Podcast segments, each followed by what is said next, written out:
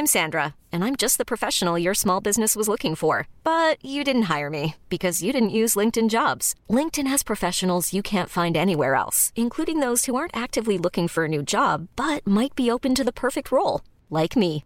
In a given month, over 70% of LinkedIn users don't visit other leading job sites. So if you're not looking on LinkedIn, you'll miss out on great candidates like Sandra. Start hiring professionals like a professional. Post your free job on linkedin.com/achieve today.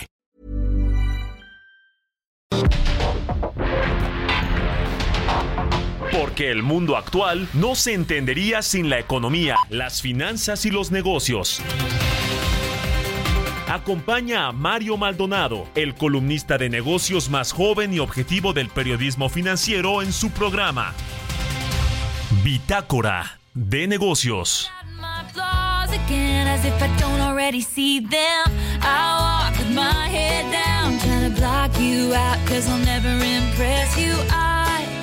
Just wanna feel okay again.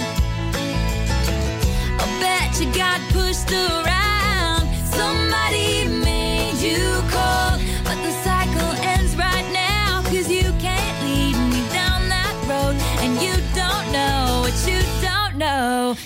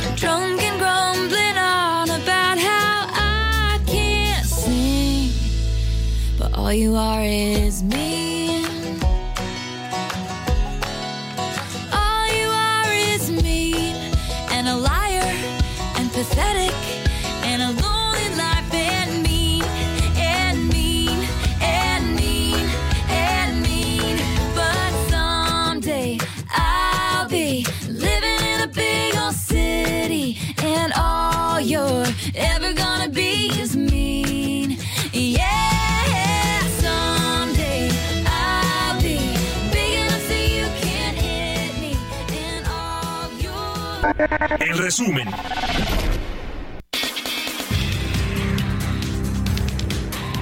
presidente Andrés Manuel López Obrador designó este lunes a Miguel Ángel Maciel Torres como nuevo titular de la Secretaría de Energía en sustitución de Rocío Nale. A través de las redes sociales, el mandatario federal destacó que el nuevo titular de la CENER es ingeniero petrolero egresado del Instituto Politécnico Nacional.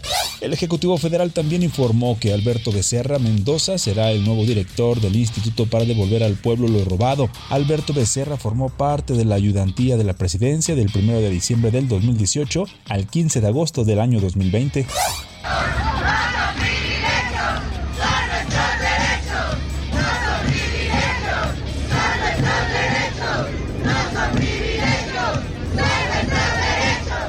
Así fue como este lunes trabajadores del Poder Judicial de la Federación se manifestaron en la Ciudad de México, Morelia, Puebla y otros estados de la República en protesta ante la desaparición de 13 de los 14 fideicomisos que administra la institución. De acuerdo con la información estadística de la Secretaría de Hacienda, el costo financiero de la deuda de petróleos mexicanos mostró su mayor disminución anual en una década entre enero y agosto de este año. En los primeros ocho meses, el servicio de la deuda de la petrolera requirió recursos por 85.622 millones de pesos, lo que significó una disminución de 20.6% en comparación con el mismo periodo del año pasado. Debido a que se mantiene la huelga en seis plantas de manufactura automotriz en Estados Unidos, en México la industria nacional de autopartes estima que la disminución acumulada en producción de partes y componentes alcance los 600 millones de dólares al cierre de esta semana.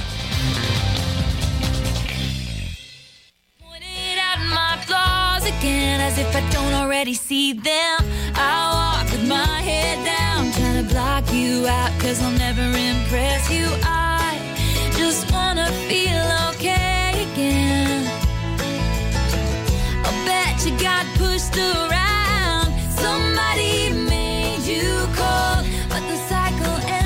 ¿Qué tal? ¿Cómo están? Muy buenos días. Bienvenidos a Bitácora de Negocios. Yo soy Mario Maldonado y qué gusto me da saludarlos en este martes 17 de octubre del 2023.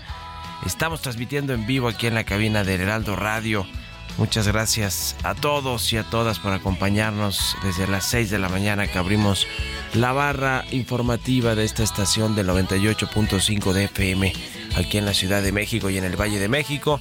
Pero también nos escuchamos a través de las estaciones hermanas del Heraldo Radio en el resto del país, en el interior de la República Mexicana. Nos escuchamos también en todas las plataformas de radio por internet, en las de podcast a cualquier hora del día. Ahí está el programa Bitácora de Negocios disponible para todos y todas. Así que gracias, gracias también por sus comentarios y por escucharnos en vivo, que de eso se trata la radio. Así que también estamos muy contentos de que, de que nos siga. Eh, todas las mañanas y que despierte con nosotros con un poquito de música como esta de Taylor Swift que estamos escuchando de fondo que se llama Mean. Esta semana vamos a escuchar canciones de Taylor Swift luego de que el fin de semana pasado se estrenó en las salas, en las salas de cine su concierto The Eras Tour que ha recaudado 96 millones de dólares. Todo un fenómeno esta joven norteamericana que estuvo en, de gira recientemente y que vino a México, por cierto, eh, con éxitos llenos totales en los, en los eh, foros donde se presentó aquí en la Ciudad de México, en el Foro Sol. Bueno, bueno, vamos a entrarle a los temas, ya escuchamos parte del resumen de la información más importante para comenzar este martes 17 de octubre y vamos a hablar en breve con Roberto Aguilar lo más importante que sucede en las bolsas y en los mercados financieros. Los mercados están a la expectativa de los riesgos geopolíticos por eh, el recrudecimiento de la guerra entre Israel y Hamas y esta intervención ya que va a ser esta semana al territorio de la franja de Gaza o de Gaza en general por parte de Israel. Y atentos también al discurso de Jerome Powell. Joe Biden va a ir a Israel junto con Anthony Blinken.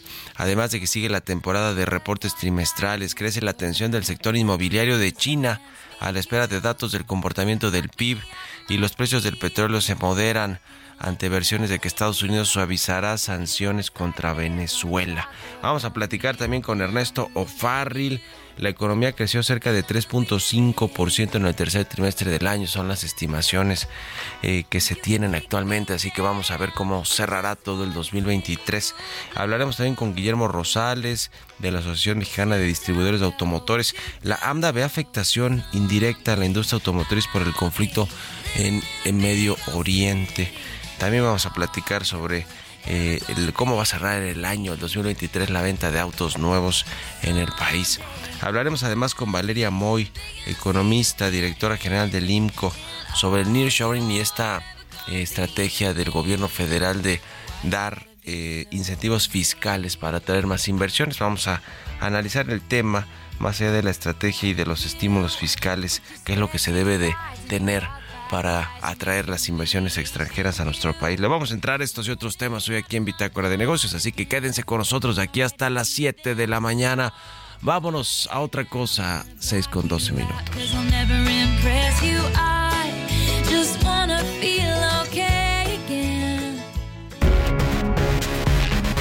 El editorial.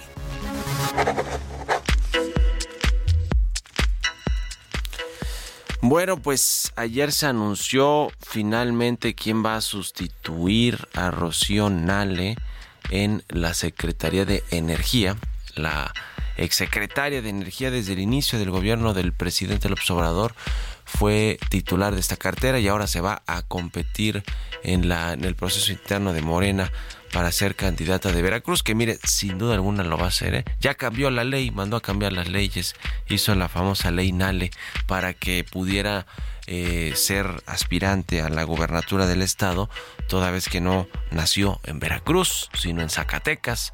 Pero bueno, dice que lleva viviendo mucho tiempo en Veracruz, en Coatzacoalcos y que por eso pues era eh, posible que ella participara como aspirante a la candidatura y luego a la gubernatura y finalmente se lo concedieron. Tiene todo el apoyo de Cuitlagua García, el actual eh, gobernador de Veracruz y de todo el Consejo Estatal de Morena.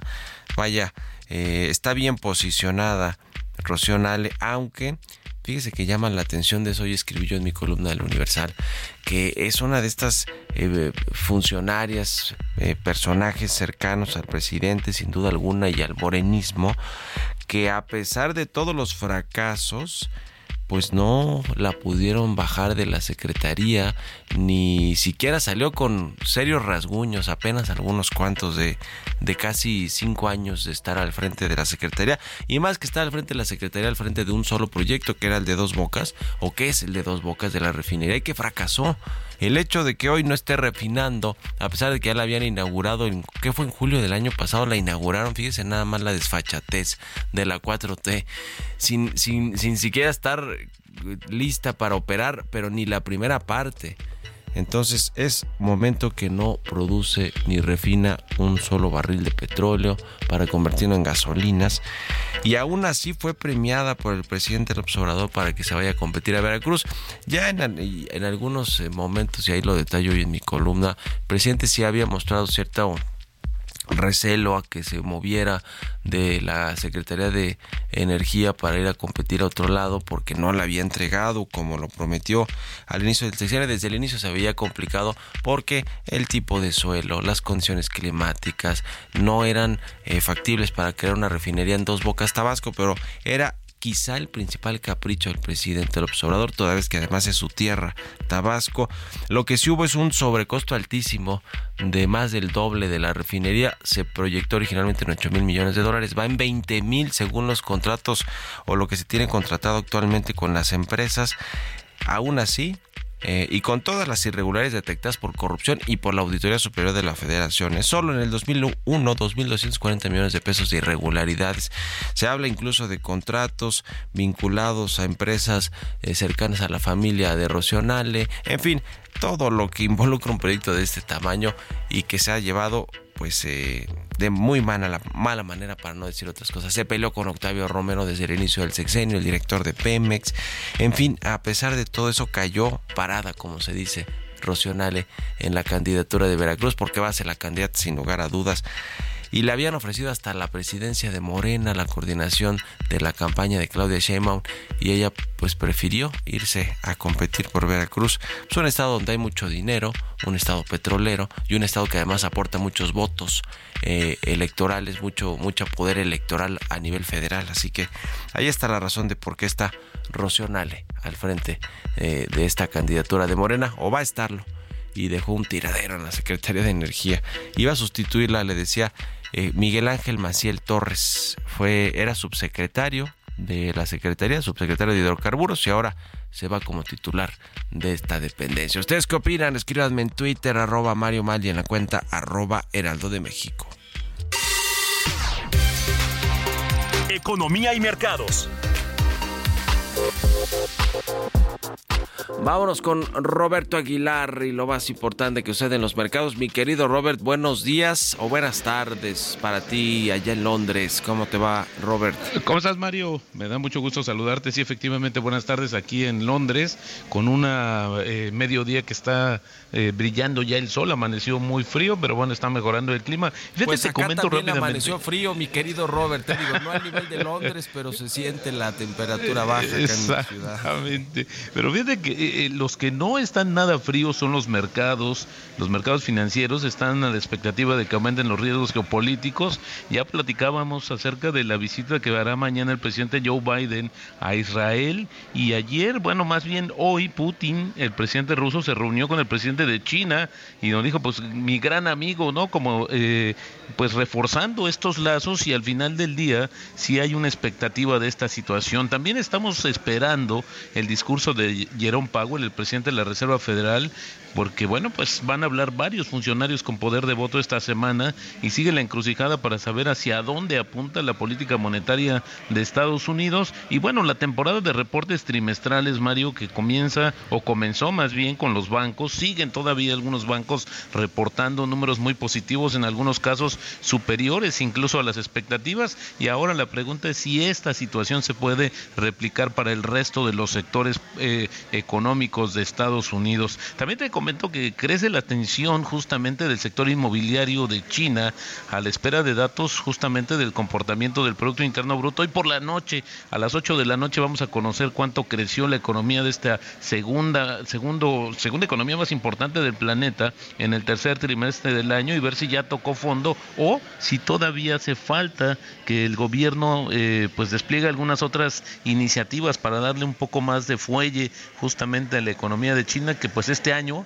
va a crecer 5%, envidiable, pero Mario, hace algunos crecía al doble, crecía a tasas del 10%, eso ha acabado, pero bueno, al final del día importante lo que sucede con esta economía. Y bueno, los precios del petróleo caían también al inicio de la jornada. Hay algunas versiones, Mario, de que justamente Estados Unidos estaría negociando suavizar las sanciones contra Venezuela, que este Venezuela no ha dejado de ser un país muy importante en términos de producción de petróleo y esto podría animar justamente lo que está sucediendo en el mercado petrolero internacional. El tipo de cambio, Mario, cotizando en 17.92, seguimos debajo de los 18 pesos por dólar y con esto tenemos una depreciación en el mes de 3%. en el año la apreciación está en niveles de 7.9%. Y bueno, fíjate que hoy rápidamente te comento que Gran Bretaña amaneció con un tema que tiene que ver con las con el TUA que pagan los pasajeros y las líneas aéreas en Heathrow, que son los cinco eh, aeropuertos de Gran Bretaña. Este es el más importante,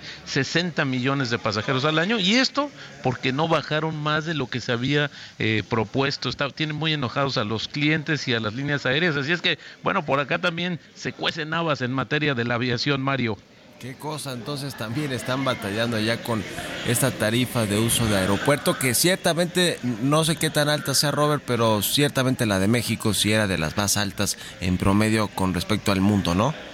Bueno, Heathrow es también de las más altas del mundo, está encabezando la lista y esto al final del día la comisión eh, una comisión de competencia entró a revisar la propuesta y lo que ratificó y es que sí van a bajar, pero no tanto como se esperaba, pero bueno, al final del día sí es una implicación en los costos de las líneas aéreas y sobre todo del pasaje. Bueno, pues ahí está el tema, mi querido eh, Robert. ¿Y qué más vas a andar haciendo por allá? A ver, cuéntanos breve. Estamos ahora justamente en el centro de diseño DMG, esta legendaria marca inglesa de automóviles que ya fue adquirida por SAIC, un corporativo chino desde hace algunos años, pero mantuvieron la esencia justamente del diseño británico y aquí estamos viendo pues las novedades de lo que están apuntando y de lo que están presentando justamente esta semana harán una presentación del auto eléctrico que estará ya debutando en México. Así es que pendientes y seguiremos reportando, Mario. Buenísimo, gracias Roberto Aguilar, un abrazo y buenas tardes hasta Londres. Al contrario, Mario, gracias. El eh, Roberto Aguilar, síganlo en Twitter, Roberto AH. Vámonos a otro tema. Radar Económico. ¿Cuánto creció la economía mexicana en el tercer trimestre del año? Vamos a platicar de esto con Ernesto Farril. Mi querido Ernesto, muy buenos días. Muy buenos días, Mario. ¿Qué tal, amigos? ¿Cómo te va? A ver, platícanos cómo se ve la perspectiva hacia el fin del año en este segundo semestre y ya con los datos puntuales del tercer trimestre. Cuéntanos. Muy bien, bueno, pues eh, a finales de este mes el INEGI nos va a dar su estimación oportuna del crecimiento del trimestre del PIB, ¿no? Nuestra estimación es que anda cerca del 3,5%. ¿Cómo llegamos a ese dato? Bueno, pues eh, contamos en América con tres indicadores oportunos de la economía mexicana, lo cual nos permite adelantarnos a las estimaciones del INEGI. Eh, el único dato que tenemos cierto es el IGAE de julio, que fue 3.5%.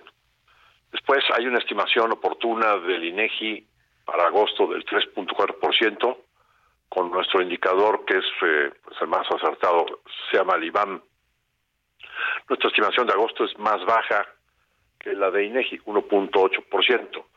¿Por qué no sale más baja? Bueno, pues porque en agosto la producción automotriz solo creció 2% y porque las ventas de las cadenas de la ANTAD tuvieron una contracción en términos reales en agosto también del 1.4% real anual. Eso nos da una estimación baja del IGAE de agosto, 1.8. Y después tenemos el, una estimación de septiembre se perdió ahí la comunicación con Ernesto Farril. No sé qué sucedió, nos estaba platicando del IGAE, de cómo ha ido evolucionando en el eh, segundo semestre, no, el tercer trimestre ya, porque nos hablaba de agosto, septiembre, eh, y bueno, pues ya entramos de lleno desde hace pues eh, un, unos días al tercer trimestre del año, octubre, noviembre, diciembre, pero se ve que haya solidez en, en este último cuarto del año también.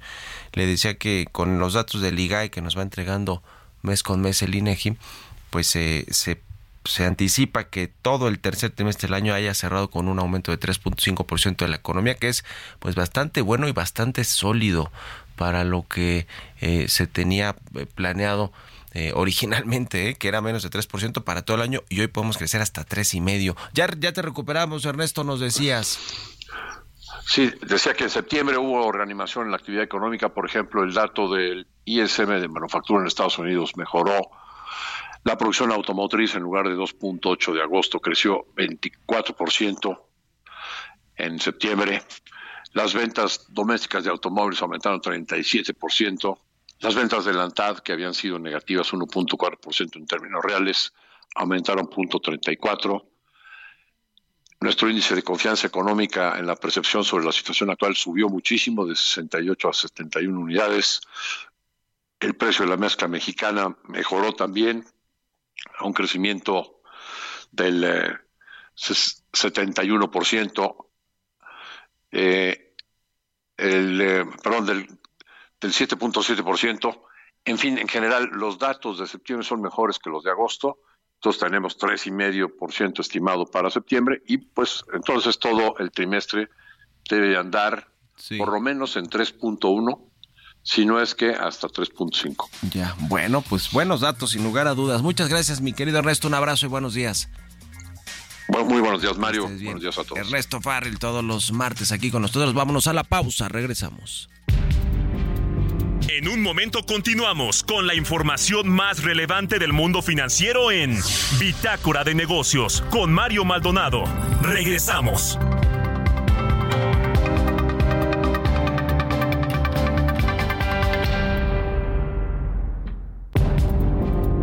Estamos de vuelta en Bitácora de Negocios con Mario Maldonado.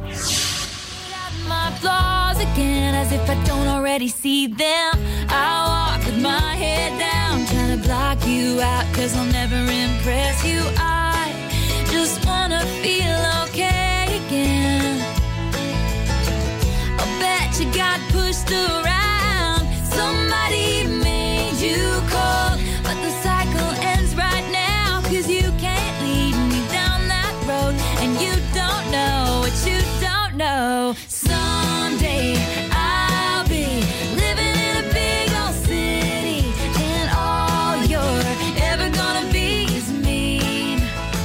Ya estamos de regreso aquí en Bitácora de Negocios. Son las 6 de la mañana con 31 minutos, tiempo del centro de México. Y regresamos con un poquito de música antes de irnos con la información en esta segunda mitad del programa. Estamos escuchando a Taylor Swift. Se llama Mean esta canción. La escuchamos a propósito de que esta semana o el fin de semana pasado se estrenó, este fin de semana pues se estrenó en las salas de cine su concierto The Eras Tour que ha recaudado 96 millones de dólares. Es un fenómeno musical, sin duda alguna, Taylor Swift. Y por eso la estamos escuchando esta semana aquí en Bitácora de Negocios. Vámonos con... I'm Sandra, and I'm just the professional your small business was looking for. But you didn't hire me because you didn't use LinkedIn jobs. LinkedIn has professionals you can't find anywhere else, including those who aren't actively looking for a new job, but might be open to the perfect role, like me. In a given month, over 70% of LinkedIn users don't visit other leading job sites. So if you're not looking on LinkedIn, you'll miss out on great candidates like Sandra. Start hiring professionals like a professional. Post your free job on linkedin.com/achieve today. Esto al segundo resumen de noticias con Jesús Espinosa.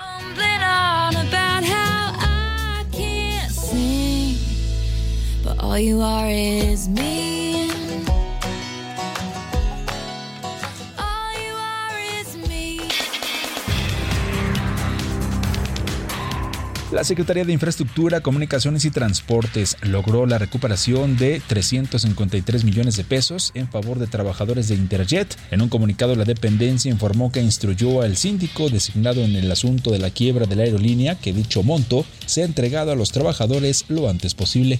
La fragilidad de la manufactura mexicana se extendió a agosto pasado, golpeada por la desaceleración industrial en Estados Unidos. De acuerdo con datos del INEGI, la producción manufacturera del país ascendió a 908.927 millones de pesos en el octavo mes del 2023. Mara Lezama, gobernadora de Quintana Roo, anunció la ruta turística Más allá del Sol, un componente clave del tramo 4 del Tren Maya. Esta ruta turística llevará a visitantes y turistas por la exuberante naturaleza del norte del estado y se espera que esta ruta poco conocida impulse la economía local y promueva la prosperidad compartida en la región.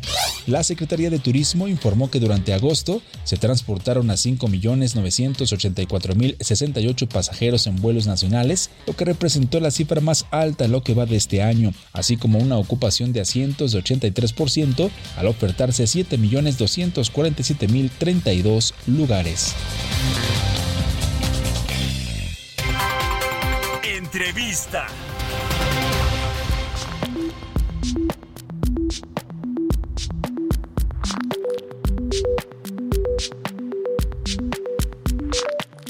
Y bien, ya le decía, vamos a platicar con Guillermo Rosales, él es presidente, presidente ejecutivo de la Asociación Mexicana de Distribuidores de Automotores. ¿Cómo estás, Guillermo? Buenos días. Estimado Mario, qué gusto saludarte muy bien y con el gusto de estar en tu programa. Pues varios temas que platicar contigo. Primero, el eh, del conflicto en el Medio Oriente, la guerra entre Israel y Hamas, que eh, pues eh, va a tener cierto impacto indirecto en la industria automotriz mexicana. Cuéntanos. Eh, mira, este conflicto está exacerbando el mapa de riesgos en el cual se desarrolla la economía mundial. Si bien eh, directamente el comercio automotriz con Israel es eh, muy menor en comparación con los volúmenes de exportación que tiene la industria automotriz en México, estamos Algo sucedió otra vez con la llamada con el presidente de la Asociación Mexicana de Distribuidores de Automotores. Estaba empezándonos a platicar o a contar sobre el efecto que ha tenido, pues de forma indirecta, eh, el, la industria automotriz derivada del conflicto en el Medio Oriente, de la guerra. ¿Por qué? Porque la exportación de vehículos ligeros a Israel en realidad es poca desde el territorio mexicano, pero sí tiene un, eh, digamos, impacto en el contexto global del precio de los insumos para construir autos y de los precios en general de los vehículos. Eh, ya te recuperamos, eh, Guillermo, nos decías, adelante.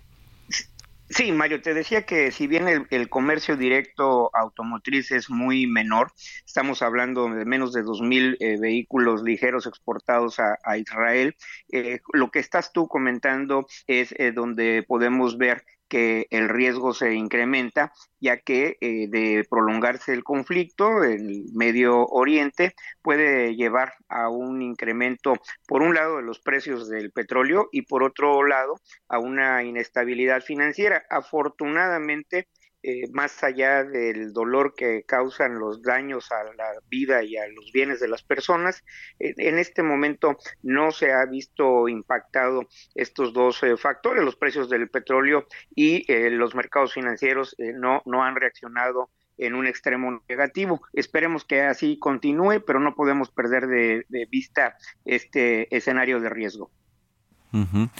Pues bueno, ojalá que no se eh, extienda más al tema económico global, que sin duda alguna ya hay tensiones y estamos a la expectativa de lo que pueda pasar con los precios del petróleo y de otros commodities por esta eh, guerra, dependiendo del tiempo que se extiende y los países involucrados directamente en este asunto. Pero bueno, eh, regresando a México, eh, Guillermo, ¿cómo están las cosas? la exportación, la producción, la venta de vehículos, sobre todo pues a propósito de que se ha extendido también el plazo para que se puedan eh, legalizar los autos importados de Estados Unidos, mayormente los llamados chocolate. Pero cuéntanos un poco de cómo está todo el sector, la industria en México. Empecemos por las noticias favorables. Estamos teniendo muy buenos resultados en lo que toca a la producción y a la exportación de vehículos ligeros. Eh, seguramente estaremos ya al término del año en estas dos eh, variables superando los niveles del 2019, con lo cual estaremos eh, con eh, un ah, arranque hacia el 2024 en el cual estimo que podamos estar llegando ya a los niveles que tuvimos en el 2017, cercanos a los 4 millones de vehículos ligeros producidos en el país, por lo que toca también a la producción y exportación de vehículos comerciales pesados nos encontramos con muy buenas perspectivas, incluso eh, de, concretarse un cierre fuerte en diciembre, podríamos estar eh, cerca de romper nuestros récords históricos. Y en lo que toca a la venta doméstica en el rubro de los vehículos ligeros, los automóviles, las camionetas eh, que se producen, en, perdón, que se consumen en el país, estamos mostrando una recuperación importante, 25% en el acumulado de enero a septiembre. Eh, septiembre fue un muy buen mes, nos eh, siguió sorprendiendo, 118 mil unidades, más o menos entre 8 y 10 mil más de las que esperaba la industria, un eh, crecimiento eh, del eh, 35% en septiembre, con lo que ya en cifras acumuladas, como te comento, nos pone arriba 25% respecto al 2022, una franja recuperación. Ya estamos con cifras acumuladas a septiembre 2% arriba de lo que llevábamos en el mismo periodo del 2019 y eh, con una expectativa eh, de cerrar el último trimestre del año con eh, un crecimiento cercano a lo que hemos venido observando, de tal suerte que esperamos que al final eh, del año concretemos un total de un millón trescientas setenta y cinco mil unidades, lo que nos estaría colocando respecto al un millón noventa y cuatro mil unidades con las que cerramos el 2022, con un crecimiento cercano al 26%. Esto es eh, importante, eh, primero, por sí mismo, por el dato positivo, pero adicional a que la, la perspectiva, el resultado y la perspectiva perspectiva de cierre ha venido eh, mejorando de manera sustantiva. Al arranque del año, en AMDA estábamos eh, previendo que el 2023 pudiera traer una venta de un millón ciento treinta mil unidades que eh, de concretarse nuestra expectativa actualizada estaríamos 245 mil unidades arriba de lo que era eh, la expectativa del año. Esto está muy correlacionado también con eh, la mejoría que se ha venido observando en el Producto Interno Bruto, tanto en los resultados que tenemos registrados al segundo semestre, los anticipos del tercer trimestre y también con la perspectiva. Basta recordar que en enero tú diste cuenta de ello.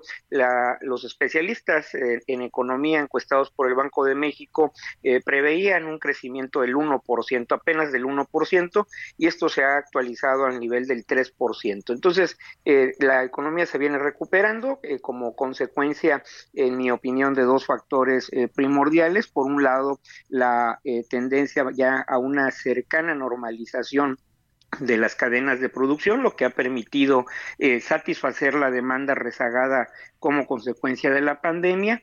Y eh, por otro lado lo que ya está eh, dando sobre todo en el centro y en el norte del país muestras evidentes de beneficio, que es el nearshoring, la, en esta primera etapa, con todo lo que tiene que ver en la adquisición de terrenos, la, el equipamiento de naves industriales, y con ello seguramente los próximos dos, tres años, ya con la ejecución de los proyectos de inversión, eh, la entrada en una producción eh, de los mismos, pues podremos seguir eh, viendo eh, favorables condiciones para que eh, nuestra economía pueda darnos buenos, buenos resultados en los próximos años. Y de la mano de ello, tanto la producción y la comercialización de vehículos ligeros muy ligados a la mejoría de la economía de las familias y por lo que toca a los vehículos comerciales pesados, pues necesarios para poder eh, movilizar eh, las manufacturas que se producen en, en, México y por otro lado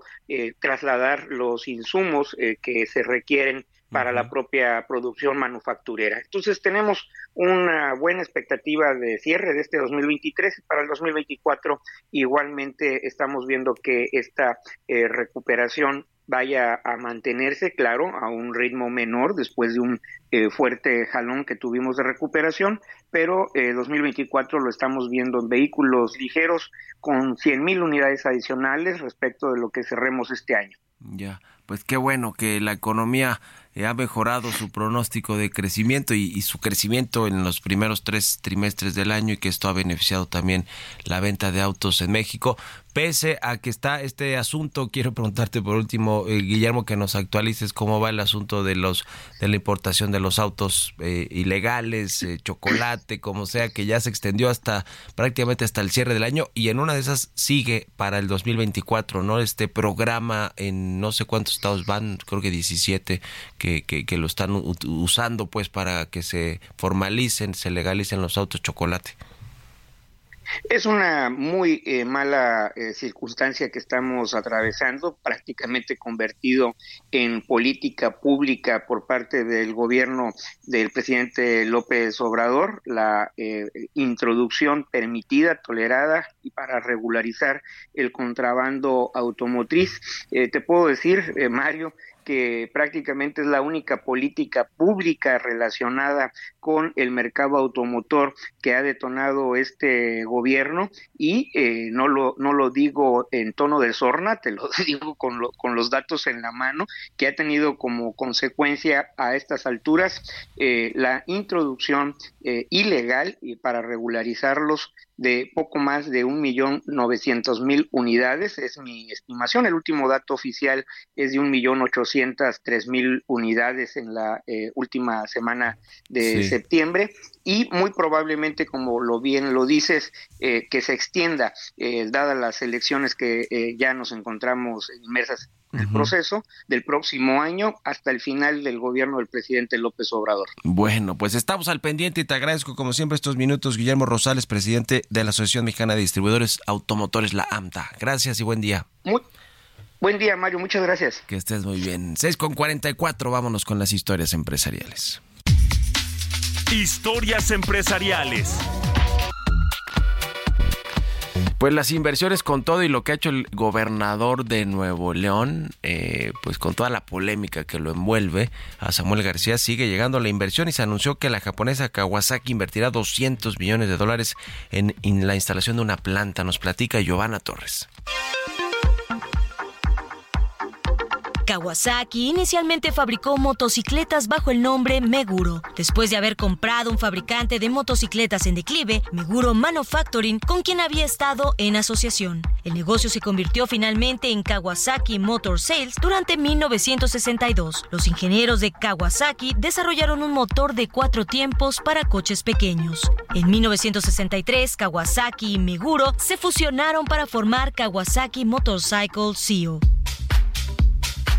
La empresa informó que hará una inversión de 200 millones de dólares para instalar una planta en Nuevo León. Se ubicará en el municipio de Salinas Victoria y generará 1.100 nuevos empleos, de acuerdo con información de las autoridades de la entidad. Este anuncio se da luego del decreto de incentivos fiscales para fomentar el nearshoring, por lo que la empresa podría acceder a estos beneficios que incluyen deducciones inmediatas de inversiones. Samuel García, gobernador de Nuevo León, señaló que al unir los incentivos fiscales del gobierno federal con los locales y municipales, consolidaron una zona libre de impuestos para la electromovilidad en el estado. Para Bitácora de Negocios, Giovanna Torres.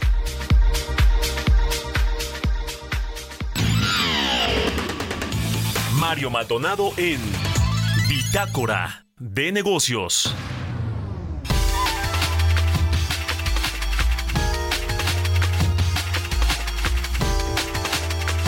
Y hablando precisamente de esta, eh, de la inversión extranjera que llega a México y de la tendencia por la relocalización de las inversiones, este famoso nearshoring que está fue beneficiando a México sin duda alguna por este bloque comercial norteamericano que se conformó con Estados Unidos y Canadá y que bueno pues hace a México muy muy atractivo para eh, las inversiones extranjeras. Pues se anunció y le platicamos aquí la semana pasada una eh, pues eh, beneficios fiscales, incentivos fiscales, deducción de inversiones para ciertos sectores y empresas que quieran instalarse en México este año y el próximo. Y en el IMCO hicieron ya un análisis sobre este tema y me da mucho gusto saludar a Valeria Moy, la directora del Instituto Mexicano para la Competitividad, el IMCO. Valeria, ¿cómo estás? Muy buenos días. Hola Mario, muy buenos días, encantada de estar contigo. Gracias como siempre por estos minutos. Eh, pues cómo ves, cómo ves todo el tema de la deducción de inversiones, creo que es buena noticia, pero le falta, eh, le falta mucho para que realmente sea eh, esto un atractivo de inversiones, ¿no?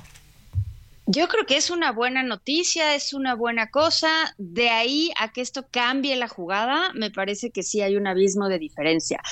Lo que estamos haciendo, lo que está haciendo el gobierno mexicano es dar dos tipos, dos tipos de estímulos. El primero, que es un estímulo fiscal eh, sobre activo fijo, el típico sobre ISR, impuestos a ciertas empresas, ciertos sectores, no ciertas empresas, ciertos sectores, que sectores que la Secretaría de Hacienda considera que son sectores de rápido crecimiento, sectores que contribuyen al PIB, sectores importantes, sectores que pueden estar beneficiados por el nearshoring. Entonces hicieron su lista de 10 sectores, me parece que son sectores que sí son los típicos o los que esperaríamos que se vieran beneficiados por este fenómeno de nearshoring.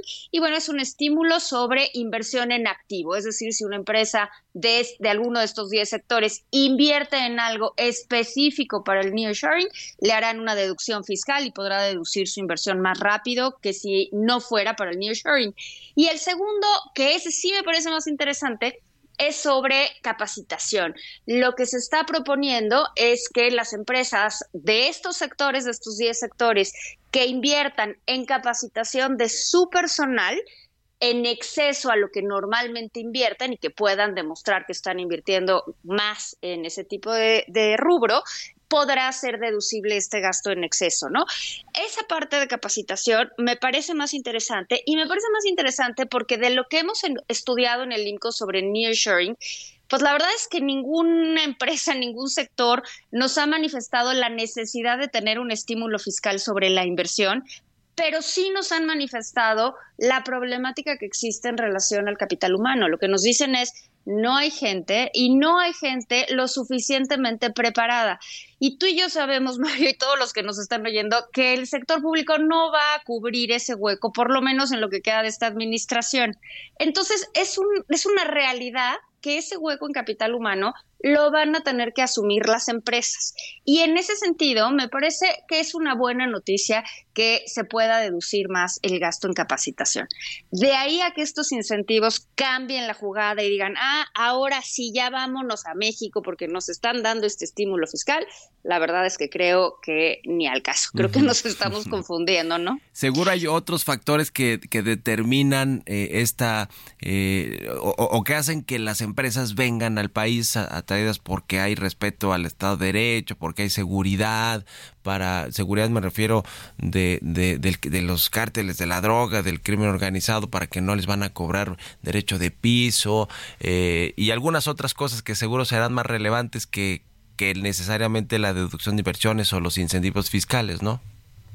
Algunas otras muchas cosas, ¿no? Y te digo, lo hemos, o sea, tú y yo podemos platicarlo y podemos tener nuestras propias eh, eh, conjeturas, pero al final del día en el INCO hemos hablado con los sectores, hemos hablado con las empresas, hemos hablado con las autoridades de los estados que creemos que se verán beneficiadas por el insuring y lo que nos comentan es necesitan infraestructura, pero con urgencia. Servicios, y la infraestructura. Y todo esto, pero, pero es es urgente, o sea, ya es una cosa de, ya tenemos la, o sea, hay empresas que nos dicen, ya tenemos la planta construida, pero no tenemos la electricidad, o sea, no nos la conectan. Y entonces, pues sin electricidad no va a haber nearshoring, y olvídate nearshoring, no va a haber crecimiento en la inversión, normal, típico que podría tener México. Entonces nos falta infraestructura, falta por supuesto capital humano, falta este nivel de capacitación en la gente que las empresas están solicitando y falta por supuesto Estado de Derecho, ¿no? Y el Estado de Derecho pues es para su personal y por supuesto también para el transporte de mercancías. Entonces, si no tenemos esas cosas, pues puedes tener muchos estímulos fiscales, pero si tienes una empresa que no va a poder sacar la mercancía de donde está, porque se la van a robar, porque el narco los va a amenazar, porque no tienen una carretera, porque no tienen electricidad, pues pues por más estímulo al ISR que le des, simplemente no va a poder ponerse en México, ¿no? Ahora, lo cierto es que la inversión extranjera sí sigue llegando a México. Mucha de la que ya está en México reinvierte utilidades y por eso de pronto los datos de inversión extranjera directa pues se ven eh, que creciendo y bastante buenos, pero la verdad es que también ha habido nuevas empresas que llegan o van a llegar al país. Ayer eh, Samuel García, el gobernador de Nuevo León, anunciaba una de 5 mil millones de dólares de una empresa eh, china eh, que supuestamente va a instalarse en México, junto con el anuncio que hizo hace varios meses de Tesla, que después se, eh, hubo controversia si sí o no iba a instalarse, al parecer sí está en, fijo, digamos, en, eh, esa, esa inversión, pero digamos, sigue llegando de casi que de manera natural, ¿no? Si el gobierno hiciera un poquito más, estaríamos inundados de inversión extranjera ese es el punto. Y mira, lo que está llegando, yo ni siquiera le llamaría nearshoring, ¿eh? O sea, porque para que sea nearshoring, el fenómeno como tal implica que sacan su cadena de producción de algún país asiático, particularmente China, y la mueven a otro lugar. Eso todavía no lo vemos. No digo que no vaya a suceder, yo creo que por supuesto que va a suceder, pero creo que es distinto a recibir inversión extranjera directa. Y en ese sentido, México sigue estando con nearshoring o sin nearshoring en una posición privilegiada para recibir esta inversión extranjera directa, porque el consumo está reactivando, bueno, ya se reactivó de forma impresionante, no solo en México, sino en Estados Unidos y en el mundo. México tiene esa grandísima oportunidad. Yo creo que con un par de cosas que hiciéramos, pero son cosas que se tienen que hacer, que se necesitan recursos, que se necesita hablar con la industria para ver si es verdaderamente lo que se necesita. Y pues se necesita, desde luego, cambiar y ser un poquito más flexible en la política energética. Yo creo que eso cambiaría la jugada enormemente. Pues muy interesante siempre platicar contigo, Valeria Moy. Ahí están en el IMCO también todos los análisis que hacen de sectores, de industrias, de temas macroeconómicos. Muchas gracias y estamos en contacto si nos permites. Muy buenos días. Al contrario, Mario, muchísimas gracias a ti. Buenos días. Estés muy bien. Hasta luego. Es Valeria Moy, directora general del Instituto Mexicano para la Competitividad, economista. Eh, está, escribe en el Universal, eh, participa allí con nuestro colega Carlos Loret todos los días en W. En fin, muy movida siempre Valeria Moy y gracias que, que está aquí con nosotros para explicarnos temas. Con esto nos despedimos. Gracias a todos y a todas ustedes por habernos acompañado este martes aquí en Bitácora de Negocios. Se quedan en estas frecuencias del Heraldo Radio con Sergio Lupita. Nosotros nos vamos a la televisión, al canal 8 de la televisión abierta, a las noticias de la mañana y nos escuchamos aquí mañana tempranito a las 6. Muy buenos días.